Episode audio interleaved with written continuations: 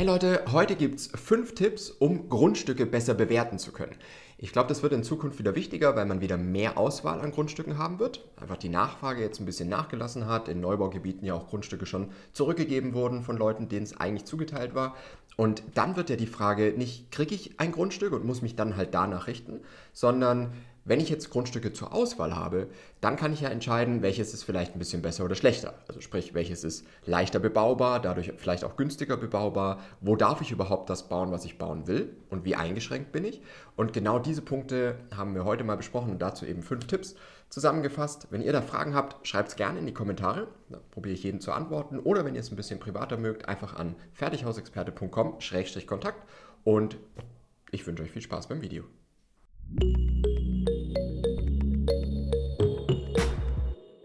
Hallo und herzlich willkommen zu den Hausbautipps mit dem Fertighausexperten Flo. Hallo. Ich bin Sophia und heute sprechen wir über ein Thema. Und zwar geht es darum, ähm, wie ihr Grundstücke, bevor ihr sie kauft, richtig einschätzen könnt und auch bevor ihr die kauft, einschätzen könnt, ob ihr darauf überhaupt das bauen könnt, was ihr vorhabt und was ihr wirklich haben wollt. Ja. Und der Flo hat dafür heute fünf Tipps für euch, ja.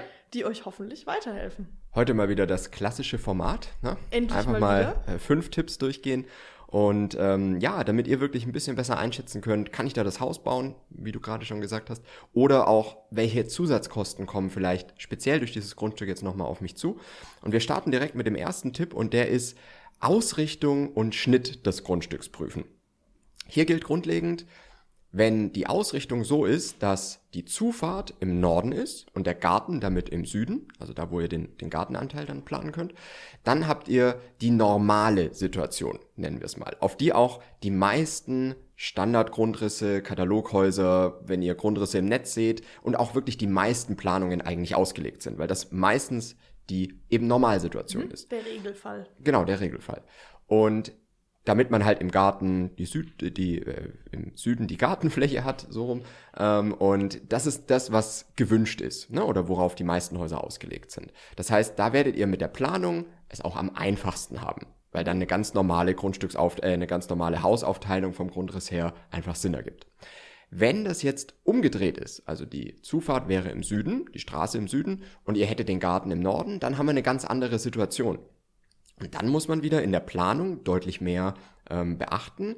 Auch die Räume vielleicht so planen, dass es im Winter halt nicht zu dunkel wird, äh, ja, und man trotzdem Möglichkeiten hat, dieses Haus dann so zu nutzen. Aber da ist dann eine Planung mit einem Architekten schon wieder deutlich sinnvoller, weil es eben von diesem normalen, einfachen Standard abweicht. Ja, und dann hat man wieder eine andere Situation, die ein bisschen mehr Aufwand in der Planung bedeutet. Dasselbe gilt für den Schnitt des Grundstücks. Wenn man jetzt ein ganz normal quadratisch geschnittenes Grundstück hat, dann kommt man da mit den allermeisten Hausplanungen hin. Da passt eine Stadtvilla drauf, da passt ein normales anderthalbgeschossiges Satteldachhaus drauf, da kann auch so ein Kubushaus drauf passen oder ein L-Bungalow oder was auch immer man da bauen möchte, ist mit einem rechteckigen Grundstück, also einem normal quadratischen Grundstück gut machbar.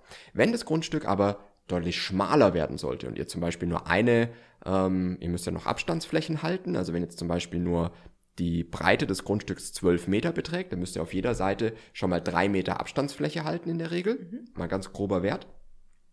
Und dann hättet ihr nur noch sechs Meter Hausbreite. Und das macht natürlich das Haus schon ganz anders und da passt jetzt keine 10 mal 10 Stadtvilla drauf.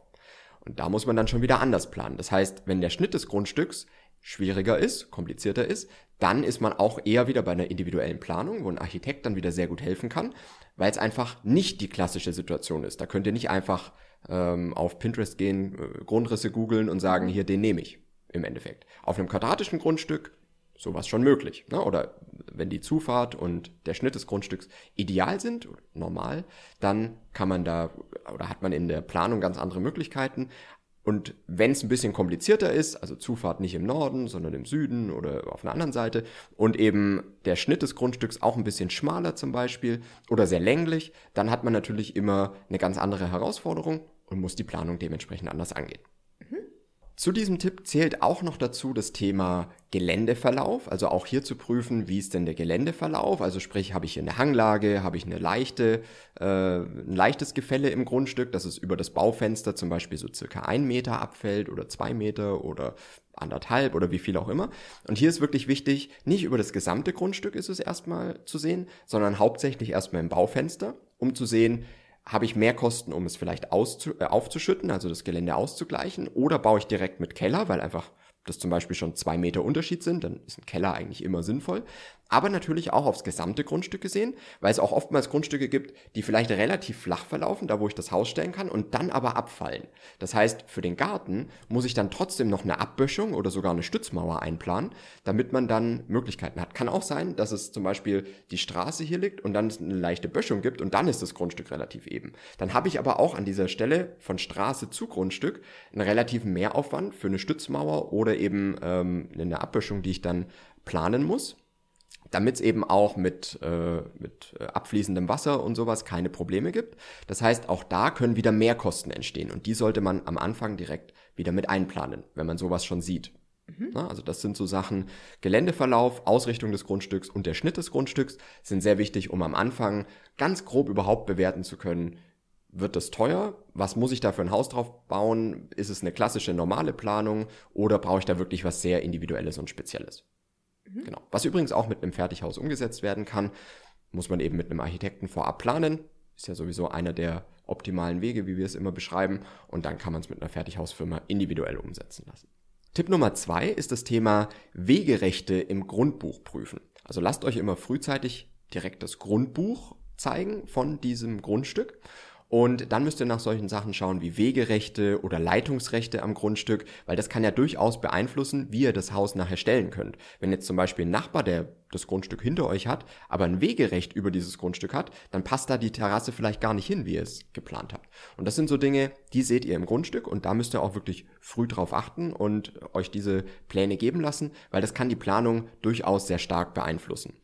Und das zweite, was auch noch wichtig ist, lasst euch oder besorgt euch frühzeitig die Kanalpläne, die bekommt ihr meistens beim Bauamt, damit ihr auch da schon seht, wo liegen denn die Anschlüsse und wie muss ich mein Haus vielleicht dann auch wieder dementsprechend planen, damit der Weg vom Kanal zum Haus nicht zu lang wird, weil das kostet auch wieder pro Meter mehr Geld.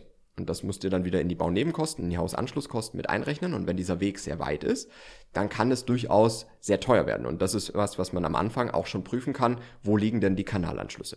Mhm. So, Punkt Nummer drei, der ist auch super spannend, nämlich das Thema Baumbestand prüfen. Es ist oftmals so, dass äh, man vielleicht ein Grundstück hat, auf dem noch Wildwuchs äh, herrscht, ne? aber man darf nicht einfach hingehen und Bäume abreißen oder auch Hecken abreißen und sowas, sondern da kann es durchaus äh, Themen geben, dass man äh, bezüglich Umweltschutz auch mit äh, Tieren, die da drin nisten oder Insekten, die da drin äh, wohnen, ähm, darf man nur in bestimmten Jahreszeiten dann roden oder einen Baum vielleicht wirklich sogar gar nicht fällen oder nur mit Ausgleich fällen. Also da müsst ihr euch wirklich auch frühzeitig informieren, wenn Bäume auf dem Grundstück sind oder sonstige äh, Themen wie Hecken etc., dann müsst ihr wirklich gucken, kann ich das zeitnah machen oder wie beeinflusst das meinen Zeitplan, wenn ich das erst im Oktober machen darf zum Beispiel. Und das ist wirklich was Wichtiges, was euren gesamten Zeitplan durcheinander bringen kann, wenn man damit nicht gerechnet hat, weil man es erst viel zu spät in Erfahrung bringt. Auch ein spannender Punkt, der da dazugehört, ist, wenn ihr in einem Neubaugebiet baut, dann ist es ja nicht so in aller Regel, dass da schon äh, Baumbestand äh, auf dem Grundstück ist, aber hatte ich neulich erst wieder so einen Fall, äh, da war im Bebauungsplan ein Baum eingezeichnet. Mhm. und der sich, war. Der könnte ja überall stehen. Genau, denkt man sich, ja, ja, der ist halt da zur Darstellung, aber hat sich herausgestellt, die Bauherren können jetzt die Garage nicht dahin planen, wo sie sie hinplanen wollten, weil dieser Baum ist nicht diskutabel. Mhm. Also da macht's anscheinend schon einen Unterschied, ob der genau da steht oder zwei, drei Meter weiter.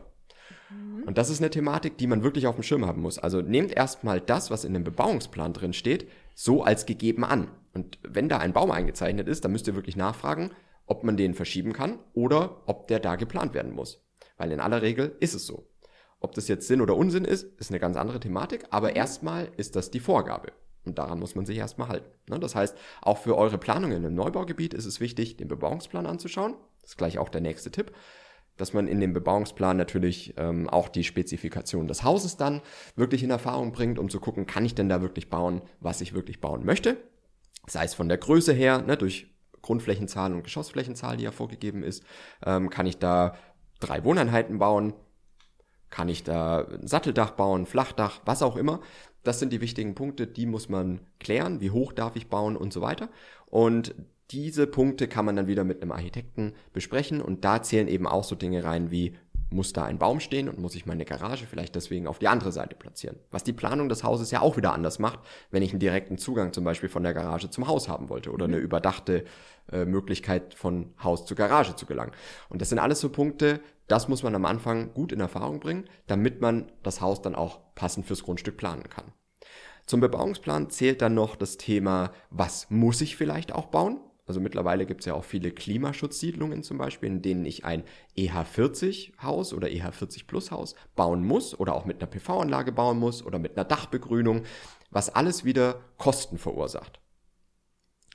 Und das ist auch so ein Thema, das man natürlich auf dem Schirm haben muss, weil diese Kosten, auch für eine Dachbegrünung, liegt man schnell bei 20.000 Euro. Mhm, das ist nicht wenig. Genau. Immer. Und das kann ja auch schon wieder einen Teil vom Budget auffressen, den man vielleicht für was anderes geplant hätte mhm. oder was man vorher gar nicht auf dem Schirm gehabt hätte, dass man das braucht.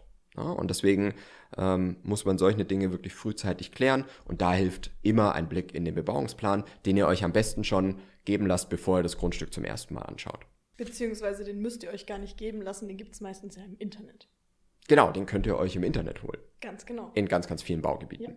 Ja, und es gibt auch für viele ältere Baugebiete, also wenn ihr jetzt da eine Baulücke in einem alten Baugebiet habt, auch da kann man natürlich gucken, ob es den Bebauungsplan online gibt oder ob ihr den wirklich direkt beim Bauamt bekommt. Das würde ich einfach mal schauen und nachfragen. Genau. So, dann haben wir den Tipp Nummer 5 und der ist, lasst euch das Bodengutachten für das Baugebiet geben. Das ist so ein bisschen einfacher, wenn man jetzt in einem Neubaugebiet baut, weil da wurde schon mal ein allgemeines Bodengutachten für dieses Gebiet erstellt. Das bedeutet nicht, dass ihr dann für euer eigenes Grundstück keins mehr machen solltet oder müsst, sondern das ist dann schon noch wichtig, weil da wird jetzt wirklich sehr genau an den Ecken des Hauses, da wo euer Haus wirklich später stehen wird, äh, gebohrt. Aber ihr könnt dieses allgemeine Bodengutachten, das es für das Baugebiet schon gibt, nutzen, um überhaupt mal in Erfahrung zu bringen, was habe ich denn da für Bodenverhältnisse und wie teuer kann der Bau und die Gründung des Hauses dadurch werden. Macht ein Keller überhaupt Sinn? Ähm, was habe ich für Schichten? Brauche ich eine Drainage? Brauche ich vielleicht sogar einen Bodenaustausch? Mhm. Das ist wirklich eine ganz, ganz wichtige Sache. Und hier ein super Tipp. Besprecht dieses Bodengutachten mit Erdbaufirmen im Ort. Weil die kennen sich A nochmal sehr gut in der Region überhaupt aus und B können die halt wirklich auch beurteilen, was denn in diesem Bodengutachten zu Mehrkosten führen kann und was vielleicht eigentlich kein großes Problem ist. Ne?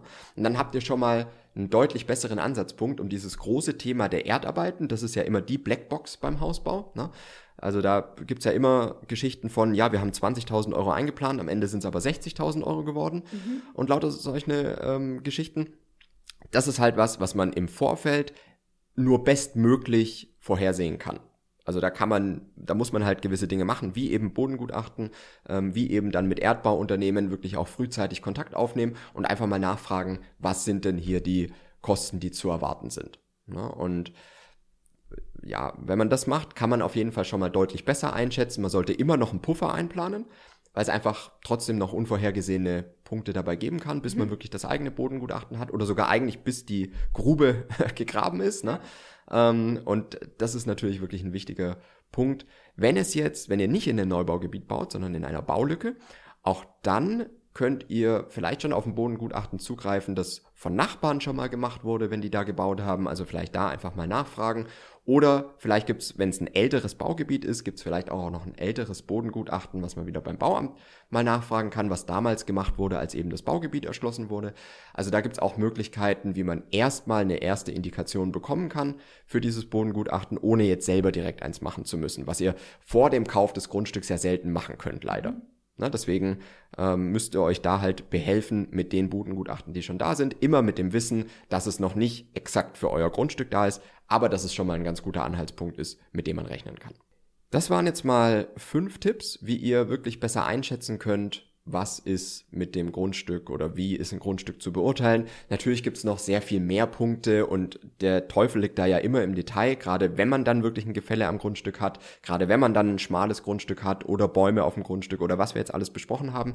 Wenn ihr da ähm, ja wirklich mal eine individuelle Frage habt zu einem Grundstück, das ihr euch anschaut, dann schreibt mir gerne einfach fertighausexperte.com-kontakt dann können wir da gerne auch einfach mal so vorab besprechen, ähm, was man bei dem Grundstück vielleicht noch beachten sollte. Vielleicht habe ich da noch ein, zwei Tipps, weil äh, ich glaube, dieses Thema Grundstücke wird es wieder mehr zur Auswahl geben in der nächsten Zeit. Also entweder weil Grundstücke in einem Neubaugebiet zurückgegeben werden von Bauherren, die merken, dass es finanziell nicht mehr machbar ist, oder ähm, dass man wirklich Baulücken hat, die einfach für einen Bauträger vielleicht nicht attraktiv sind, weil zu klein oder nicht in der Stadt.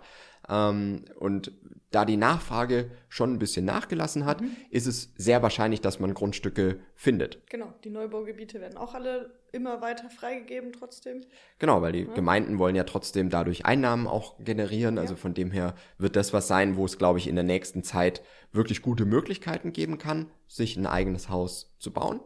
Und die Frage ist halt, welche Kosten habe ich direkt auf dem Schirm und welche vielleicht nicht. Und genau dafür ähm, können wir einfach mal sprechen und dann schauen, auf was muss man sich vielleicht speziell für dieses eine Grundstück noch vorbereiten. Und was wenn man jetzt zum Beispiel ein Grundstück an einer sehr befahrenen Straße hat? Worauf müsste man da achten? Stimmt, das ist auch nochmal ein guter Punkt, weil es gibt auch manche ähm, Bebauungspläne, in denen schon drin steht, dass eine erhöhte Schallschutzklasse zum Beispiel notwendig ist für Fenster etc. Zumindest auf einer Hausseite, weil zum Beispiel eine Bahnlinie durchfährt oder sowas.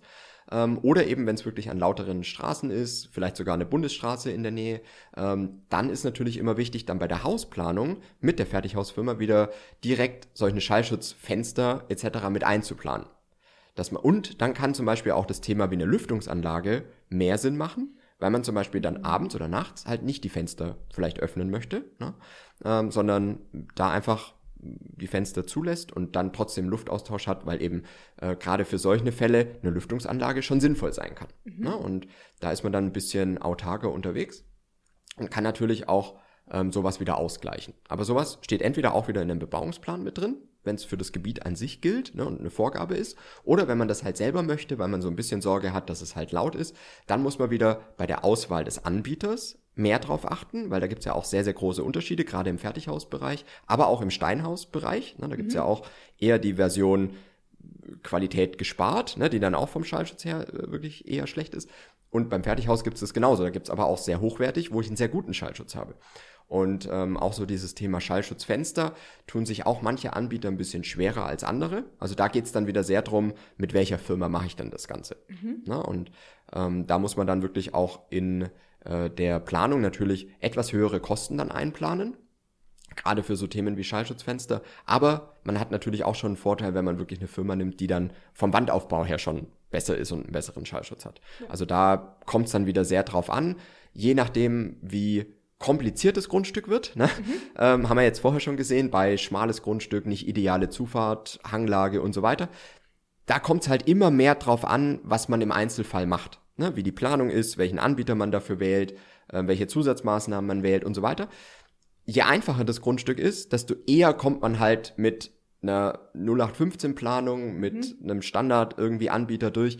Das ist halt immer so die die ja, Sache, wo man wirklich sehr abhängig vom Grundstück ist. Genau. Weshalb es auch, und ich glaube, durch die Episode sieht man auch wieder, macht überhaupt keinen Sinn, bei irgendeiner Fertighausfirma oder jeder Baufirma zu unterschreiben, wenn man noch kein Grundstück hat. Richtig. Weil es einfach so viele Themen gibt, die nochmal die Planung beeinflussen, die nochmal ähm, beeinflussen, wie das Haus nachher wird. Und dann hat man immer nur am Ende mehr Kosten, ohne irgendwas gewonnen zu haben. Ja. Ja, weil durch diese ganze Umplanung fällt man dann sowieso aus einer Festpreisbindung raus, für die man vielleicht erstmal unterschrieben hat, um sich einen alten Preis zu sichern. Mhm. Ist halt leider so das Thema. Deswegen, ähm, ich hoffe, ihr habt jetzt gesehen, Grundstück gibt es ganz, ganz viele Punkte zu beachten. Hoffe, es hilft euch auch weiter, vielleicht das eine oder andere Grundstück für euch bewerten zu können. Und wenn ihr Fragen habt, wie gesagt, schreibt gerne in die Kommentare und dann können wir uns da gerne austauschen. Bis zum nächsten Mal. Bis zum nächsten Mal.